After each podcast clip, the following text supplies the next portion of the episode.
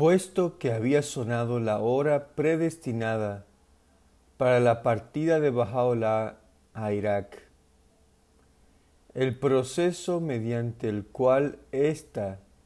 había de efectuarse ya se había puesto en marcha.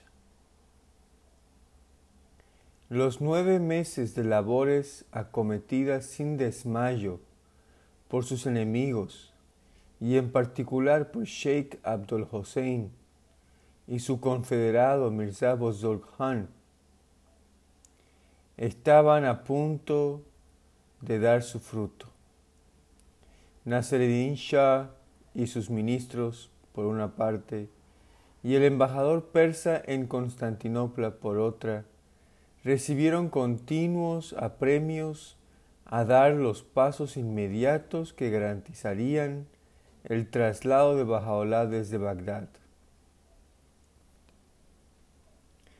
Valiéndose de groseras tergiversaciones de la verdadera situación, acompañadas de la propagación de informes alarmantes, un enemigo maligno y enérgico logró finalmente persuadir al Shah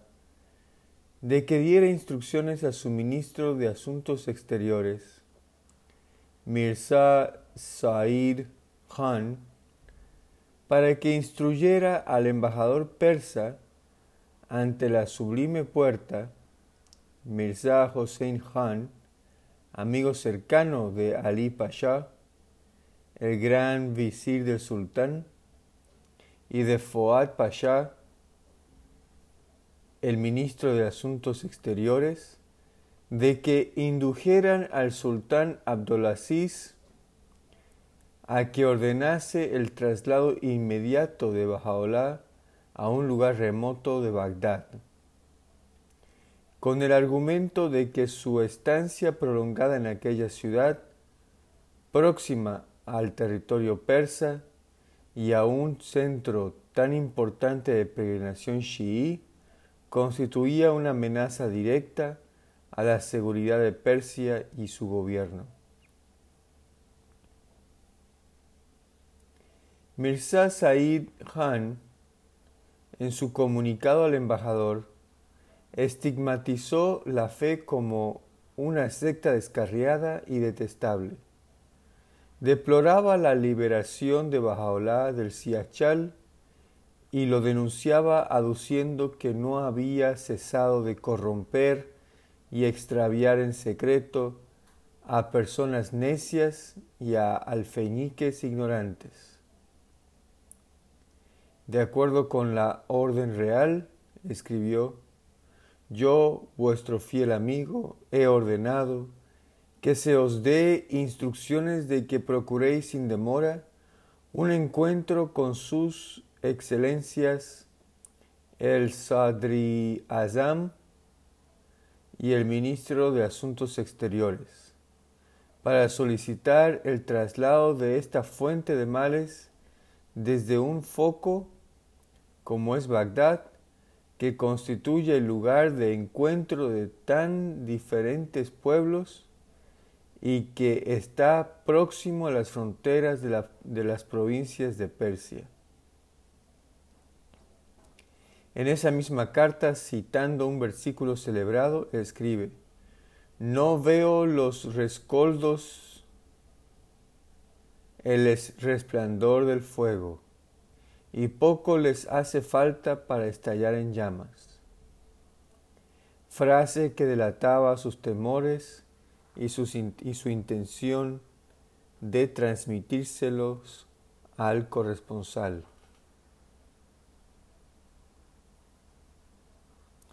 Alentado por la presencia en el trono de un monarca que había delegado gran parte de sus poderes en los ministros, y valiéndose de ciertos embajadores extranjeros y ministros de Constantinopla, Mirza Hossein Khan, a fuer de persuasivo y empleando una amable presión sobre dichos ministros, consiguió obtener la sanción del sultán para el traslado de Bajaola y sus compañeros quienes entre tanto habían sido forzados por las circunstancias a cambiar de nacionalidad a Constantinopla.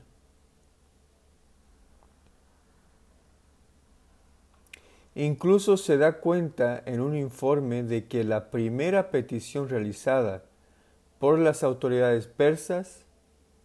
ante lo que entonces, tras el ascenso al trono del nuevo sultán, era un poder amigo, solicitaba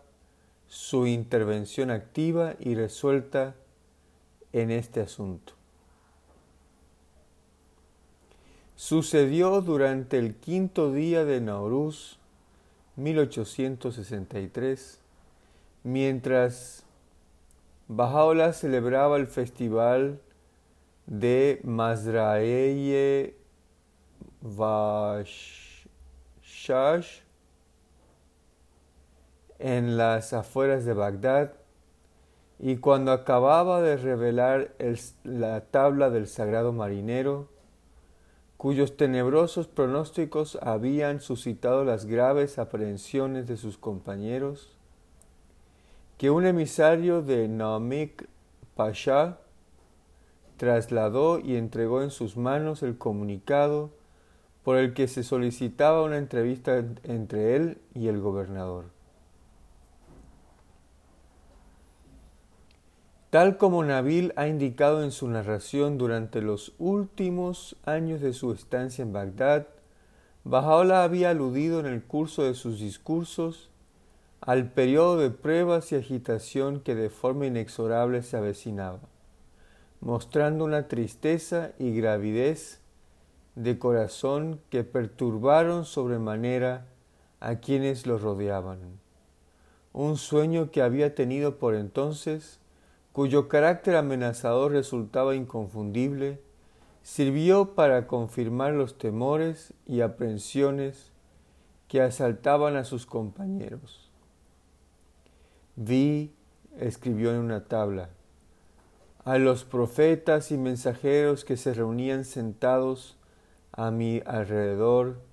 gimiendo, sollozando y lamentándose en voz alta. Aturdido les pregunté por la razón, ante lo cual el lamento y los sollozos se acrecentaron y me dijeron, Nuestro llanto es por ti, oh misterio más grande, oh tabernáculo de la inmortalidad. Y lloraron con tal llanto que yo mismo derramé lágrimas con ellos. A continuación, el concurso de lo alto se dirigió hacia mí diciendo, En breve contemplarás con tus propios ojos lo que ningún profeta contempló. Sé paciente, sé paciente. Continuación, dirigiéndose hacia mí toda la noche hasta que llegó el alba. Océanos de pesar, afirma Nabil, rebullían en los corazones de los oyentes cuando la tabla del sagrado marinero fue leída en voz alta ante ellos. Para todos se hacía evidente que el capítulo de Bagdad estaba a punto de concluir y que uno nuevo vendría a reemplazarlo. Apenas había dejado de recitarse la tabla cuando Bajaola ordenó que las tiendas previamente levantadas fuesen desmontadas y que todos sus compañeros regresaran a la ciudad. Mientras se aplicaban a esta tarea, Bajaola observó, estas tiendas pueden compararse con los arreos de este mundo apenas acaban de ser instalados y llega la hora de replegarlos. Por estas palabras, quienes le escuchaban comprendieron que nunca más volverían a levantar sus tiendas en aquel paraje. Todavía no habían sido retiradas cuando el mensajero llegó desde Bagdad para entregar el comunicado susodicho del gobernador.